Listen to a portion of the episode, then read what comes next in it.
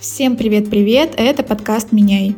Меня зовут Настя Мизерева, я веду образовательные блоги врачей и обожаю изучать все про мозг и психику человека. С помощью этих знаний я пытаюсь выяснить, как реализовать себя и избавиться от страха перемен. В мой подкаст приходят классные гости. Некоторые уже реализовались как специалисты, а некоторые еще в начале пути, но полны энтузиазма и идей. В каждом выпуске мы приходим к одному и тому же выводу. Меняться круто и никогда не поздно. Давай с нами. Ребята, всем привет еще раз. Это 17-й выпуск подкаста «Меняй». И когда-нибудь я перестану удивляться, что цифра с каждым разом растет. Кажется, что скоро можно будет уже написать целую книгу про перемены на основе этого подкаста. Поскольку у нас тут с вами клуб любителей мозга, э, я всегда стараюсь находить какие-то новые интересные темы, с точки зрения которых можно поговорить о соответственно, работе мозга. И мы уже обсуждали с вами связку мозга с гормонами, мозга с нервной системой, говорили про важность отдыха для нашего мозга. А сегодня мы обсудим еще одну супер важную сферу, которая касается каждого из нас, и мы поговорим о том, как еда, которую мы едим с вами каждый день, делает нас умнее или глупее. Это, конечно, очень грубая формулировка, и если мы съедим пончик, наш IQ вряд ли понизится, но на самом деле в долгосрочной перспективе фраза «ты — это то, что ты ешь» очень даже имеет смысл. Сегодня мы разберем действительно очень много интересных тем от вопроса как мозг заставляет нас есть и зачем ему вообще это нужно, до темы, какую еду следует есть для эффективной работы мозга. И разбираться в этих вопросах я буду не одна. Сегодня у меня в гостях будет очень классный гость, настоящий эксперт и просто прекрасный человек, но обо всем по порядку, и давайте скорее начинать. Вспомните, что у вас сегодня было на завтрак. Как вы думаете, эта еда пошла на пользу вашему телу и мозгу?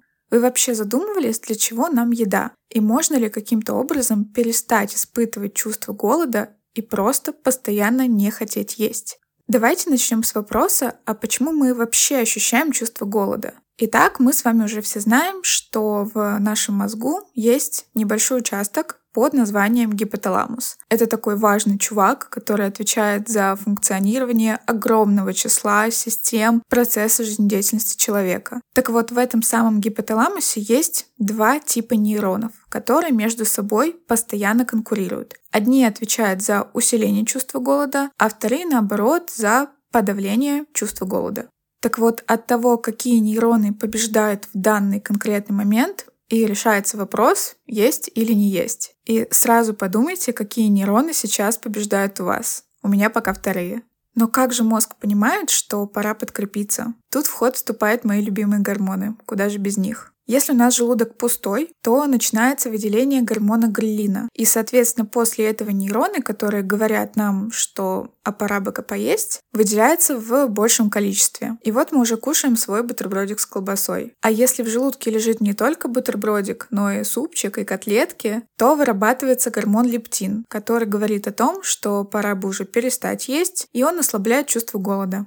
Ну и еще также мозг может реагировать на уровень глюкозы в крови. Ведь глюкоза — это главный источник энергии для клеток. Это просто топливо для нормальной работы всех органов и систем человеческого организма. И, конечно же, глюкоза — это и источник энергии для работы мозга, который, кстати, является самым главным потребителем энергии, несмотря на свой маленький вес. Поэтому совершенно логично, что когда мы даем мозгу еду, которую он так хочет, то включается наша система вознаграждения. Мозг как бы награждает нас субъективным ощущением счастья, выделяет дофаминчик и тем самым намекает, что вот сейчас было хорошо. Когда ты ешь, мне очень приятно, пожалуйста, продолжай. Но также мозг может и забыть о голоде, если у него есть проблемы посерьезнее. Например, очень высокий уровень стресса или супер повышенный уровень адреналина. И если вы бежите от собаки, которая хочет вас укусить, а у меня, кстати, такое было, то вряд ли в этот момент вы будете думать о еде. Но я точно не думала. Информацию выше в большинстве своем я вычитала в книге моего любимого научпоп-автора Аси Казанцевой. Книга называется «Кто бы мог подумать? Как мозг заставляет нас делать глупости». Так что если вам захочется разобраться в этом вопросе поподробнее, то, как всегда, я советую почитать Асю. Но вернемся к важному вопросу, который я озвучила в самом начале. Как же правильно питаться нам с вами, людям, которые стремятся к саморазвитию и к высокой эффективности? Чем, грубо говоря, кормить наш мозг? С этим вопросом мне поможет разобраться мой сегодняшний гость. Врач, диетолог, гастроэнтеролог Зимина Виктория Викторовна. Мне было особенно приятно позвать именно Викторию Викторовну, потому что мы работаем вместе уже не один год, так что мы обе очень любим разбираться, как питание влияет на состояние нашего организма, на наш мозг, и разговор получился супер интересным. Не переключайтесь. Виктория Викторовна, здравствуйте. Я очень рада вас слышать. Анастасия, добрый день. Тоже очень рада вас приветствовать. Я знаю, что вы тоже слушаете мой подкаст, поэтому в целом мы с вами понимаем, что здесь у нас речь идет о жизненных переменах, о том, как знания о работе мозга могут помочь нам в саморазвитии, в реализации. И сегодня я вас позвала, чтобы исследовать еще одну такую неотъемлемую сторону жизни любого человека, и это питание. И мой первый вопрос здесь будет таким. Правда ли то, что мы едим, существенно влияет на нашу продуктивность и наши умственные способности. Да, это так, действительно. И за последние 20 лет мы получили очень много исследований, которые доказывают нам, как наша диета, как наш образ жизни влияет на те механизмы, которые поддерживают наши психические функции. И действительно мы знаем на сегодняшний день, что здоровое питание – это фактор защиты от многих болезней, в том числе от болезней мозга. И тут важно заметить, что все, что мы едим, а, поступает в нашу пищеварительную систему, в наш кишечник, и здесь реализуется та самая связь, ось кишечник-мозг, о которой сейчас много говорят, и действительно получено много исследований, и можно сказать гениальную фразу, которую не я придумала, но тем не менее часто ее использую, что все то, что повреждает наш кишечник, будет повреждать наш мозг. Ага, соответственно, от того, что я съела сегодня на завтрак, а сегодня у меня был, честно говоря, не очень полезный завтрак, я съела круассан. Так вот, что от этого будет зависеть мой общий уровень продуктивности. И если бы я после нашей с вами записи сдавала какой-нибудь экзамен, то я бы, получается, сдала его хуже, чем если бы съела что-то полезное и сбалансированное.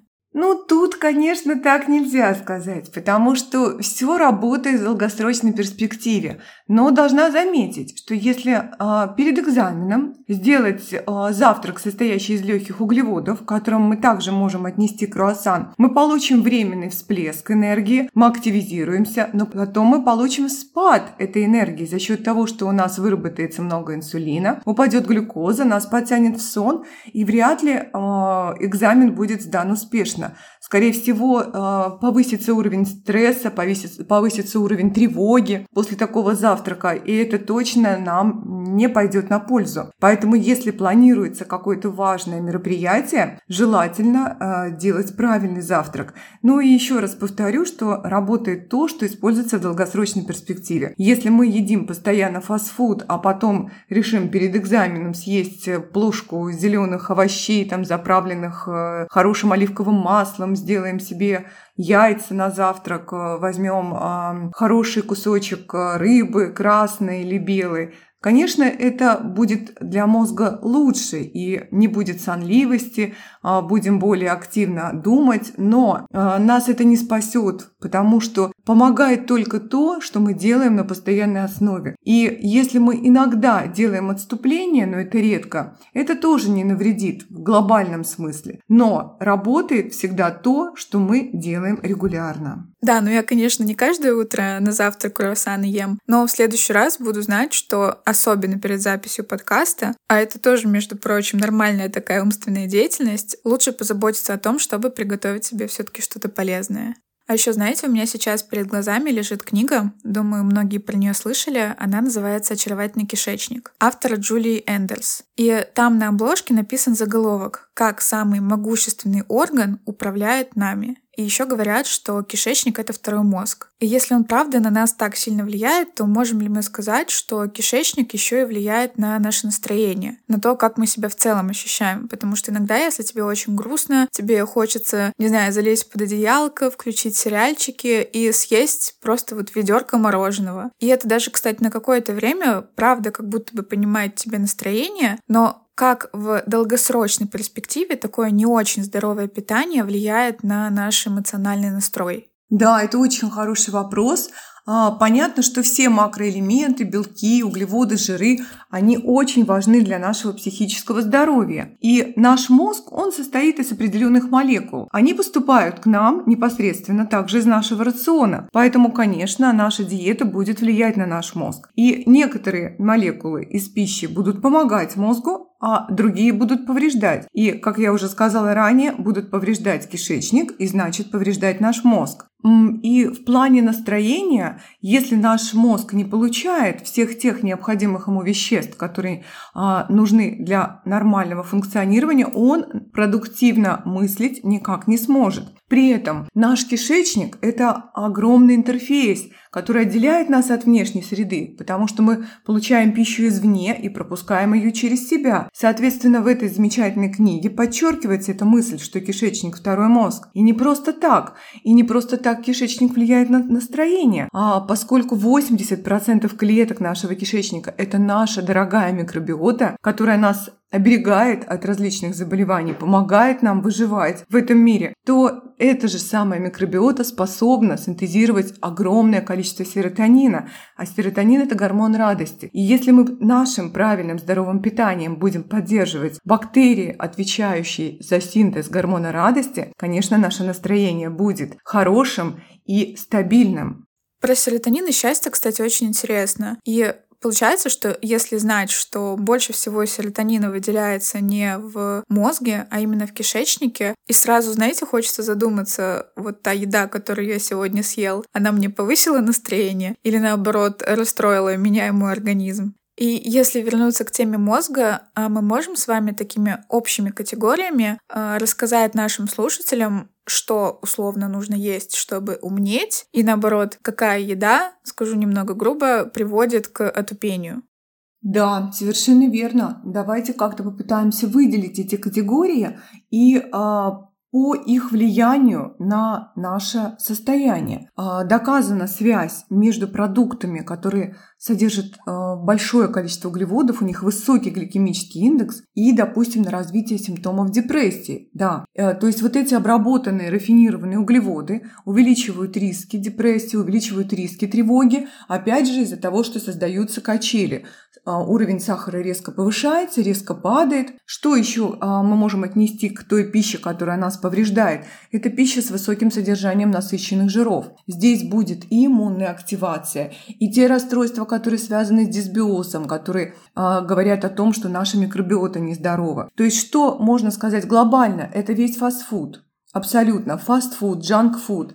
Джанкфуд – это сухарики, чипсы, это та еда, а, которая подвергается нагреванию, быстрой обработке. Плюс к этому всему Выделяется еще акриламид, который является истинным канцерогеном и, конечно, тоже повреждает наш мозг. А, значит, к пище, которая является нездоровой, мы можем отнести все те белки и жиры, которые обладают провоспалительным действием. Иногда мы покупаем мясо, но мы не понимаем, как это, допустим, животное кормили, как оно э, росло, э, чем питалось. И получая такие белки, мы получаем не противовоспалительное, а как раз-таки провоспалительное питание. То есть здесь, конечно, нужен правильный подход. Нужно выбирать ту пищу, а, которая будет э, желательно, если мы говорим о мясе, это фермерское, так же, как и о рыбе, да, то есть выращенная не при помощи каких-то химических э, добавок, а выращенная честно для себя в первую очередь, когда это фермеры делают.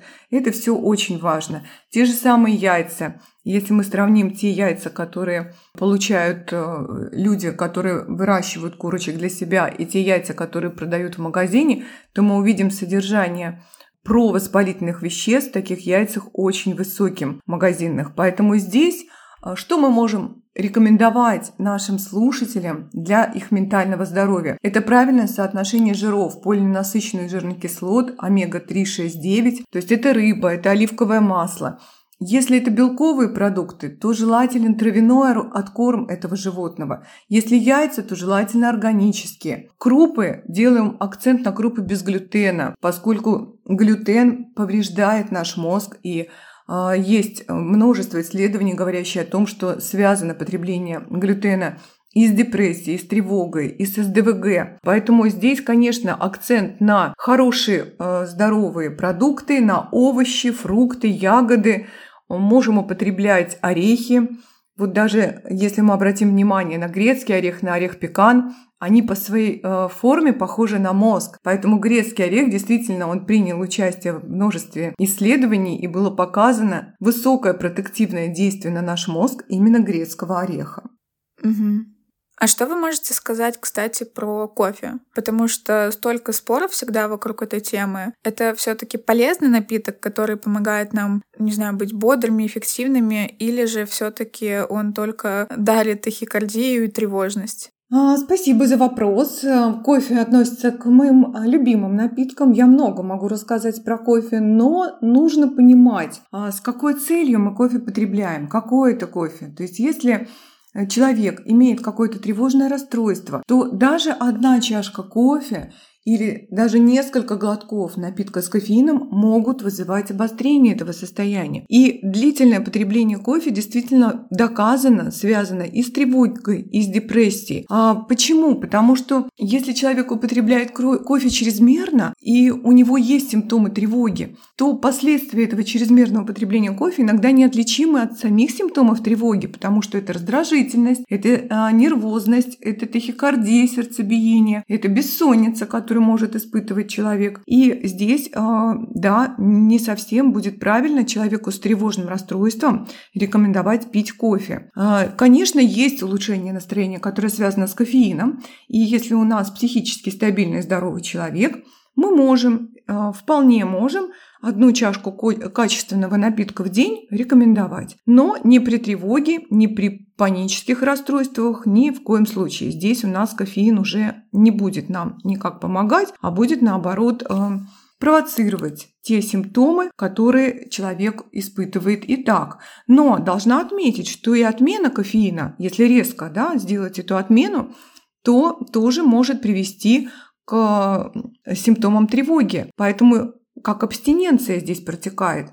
Здесь будет такое беспокойство, которое возникает при прекращении приема стимулятора. Поэтому если человек тревожный, пьет много кофе, мы начинаем э, наши рекомендации с того, что мы просто ограничиваем, не резко заставляем его бросить, а ограничиваем и потихонечку сводим на нет. Еще один вопрос, который я очень хочу с вами обсудить, это вопрос такой лично от меня, и он касается уровня концентрации и диагноза СДВГ. Uh, у нас сейчас эра гаджетов, соцсетей, вечного листания рилсиков, и вот я как раз-таки на себе замечаю, что посмотреть полноценный двухчасовой фильм — это уже прям проблема. То есть действительно большие сложности с концентрацией у меня и у многих моих знакомых. И вот эта вот перенасыщенность дешевым дофамином тоже наверняка завязана еще на нашем питании.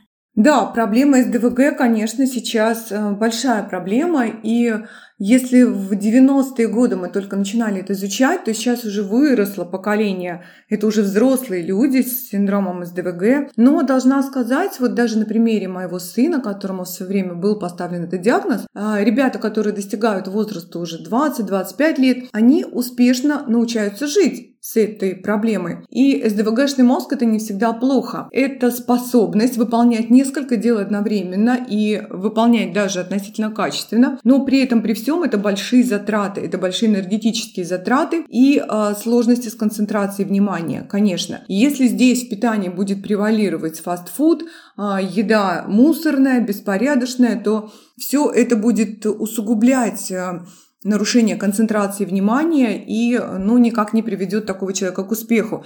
Потому что действительно мы перегружены соцсетями, Мы заходим вроде бы почерпнуть нужную нам информацию на минутку, тут же мы где-то зависаем, наше внимание рассеивается, и через несколько минут уже ловим себя на том, что мы забыли, зачем мы пришли, собственно говоря, какая мысль нас привела в эту соцсеть, и уже читаем абсолютно ненужную нам в данный момент информацию. И здесь, да, вот этот дешевый дофамин, который мы черпаем, просматривая какие-то умилительные картинки, на самом деле это большая беда для нашего мозга, потому что наш мозг это, ну, грубо говоря, не помойка, и он не предназначен для того, чтобы туда складировать любую, неважно, нужную, ненужную нам информацию. Все же мозг, он требует э, развития, он требует правильной нагрузки. И не надо смотреть ну, скажем так, никчемные фильмы, слушать э, там глупые песни, потому что все это только рассеивает наше внимание.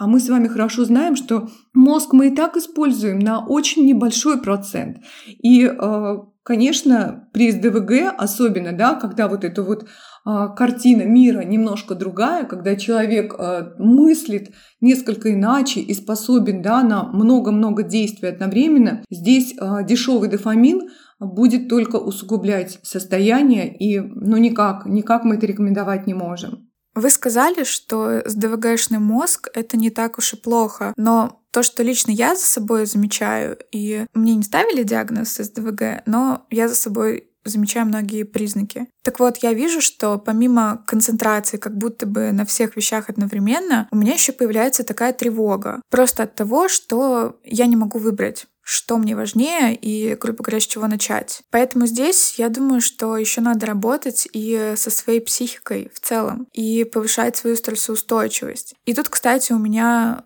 такой заключающий вопрос, э, так как мы в подкасте часто говорим про перемены, а перемены — это всегда стресс и страх неизвестного, могу ли я сказать, что правильное и сбалансированное питание, про которое мы уже поговорили с вами выше, поможет мне снизить еще и общий уровень тревоги? Да, да, Анастасия, абсолютно верно. Если ваше питание будет в балансе, если на завтрак будет там не круассан и чашка сладкого кофе, да, э, то есть все то, что повышает выброс сахара и, как мы уже говорили, а, это может отразиться на поведении, то есть может возникнуть как какая-то отчужденность, так и беспокойство, тревожность. А, безусловно, правильное питание будет здесь на нашей стороне. И если у нас будут сложные углеводы на тот же самый завтрак, да, если это будет хорошая цельнозерновая каша с маслом, то здесь и сосредоточение будет проще, и сонливости не будет. И, конечно, мы будем успевать в своем развитии а, делать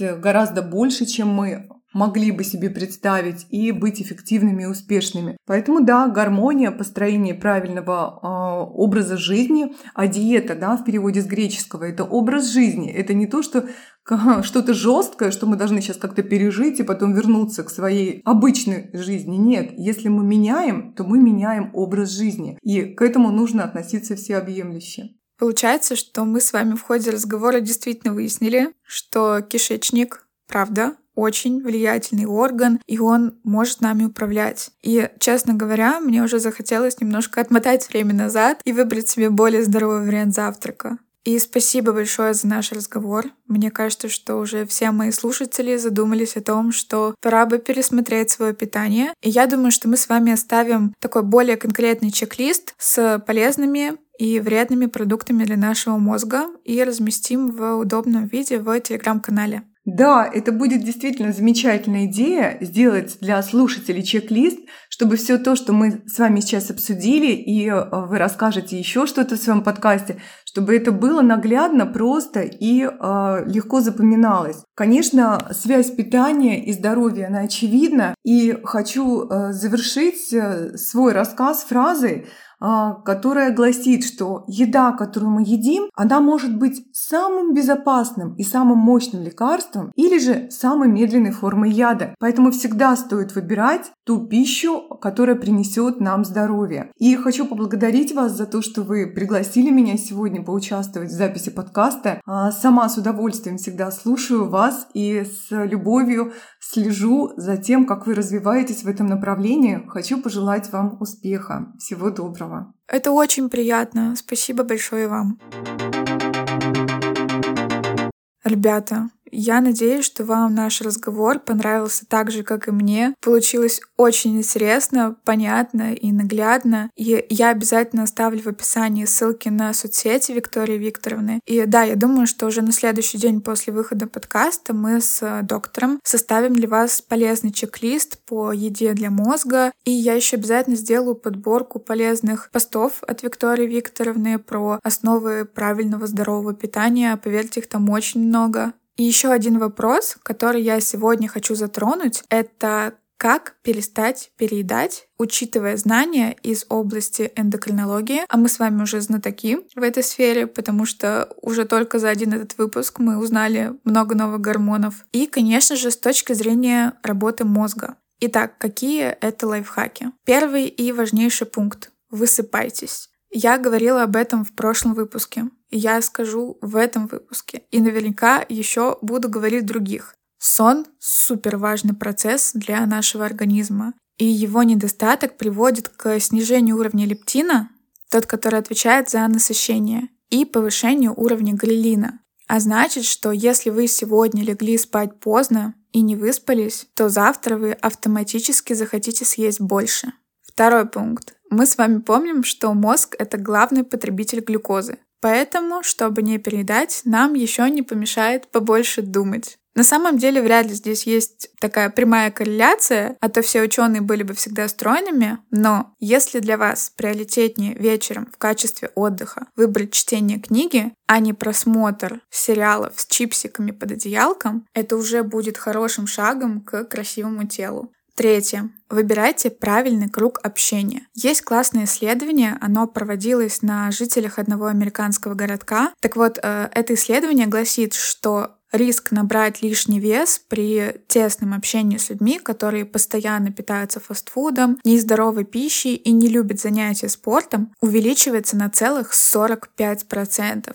И это правда можно понять, потому что если вы постоянно тусите в компании ребят, которые даже чисто физически любят встречаться и проводить время в кафешках со сладкими булочками или в тех же фастфудных заведениях, то вам будет намного сложнее не поддаться соблазну. А общение со стройными людьми и со спортивными людьми, соответственно, будет вас мотивировать менять собственные пищевые привычки. Четвертое. Контролируйте уровень стресса. Кто-то в стрессовых ситуациях предпочитает не есть. Действительно такое бывает. И это, кстати, тоже не является нормой. Но многие в ситуации не когда собака за тобой бежит, а когда, например, за окном февраль, ты живешь в Петербурге, не видишь солнца уже несколько недель и впадаешь в сезонную депрессию. Я описываю сейчас себя, если что. Так вот, в таком состоянии многие любят как раз-таки заедать стресс. Опять же, лежать под одеялом, смотреть телевизор и ложками есть мороженое. И еще много советов по типу, что надо есть больше белка и клетчатки. Я попрошу подготовить для вас также в виде удобного чек-листа Викторию Викторовну. А пока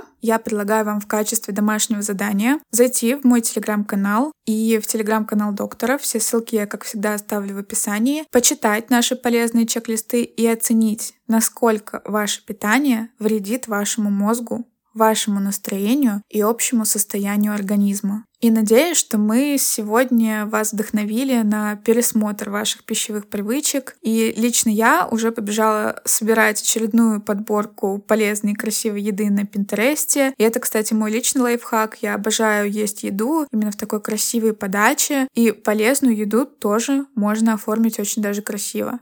И, как всегда, в завершении выпуска я хочу замотивировать вас сделать выбор в пользу хорошей и правильной еды, чтобы с ясным умом и хорошим настроением пойти навстречу классным переменам в вашей жизни.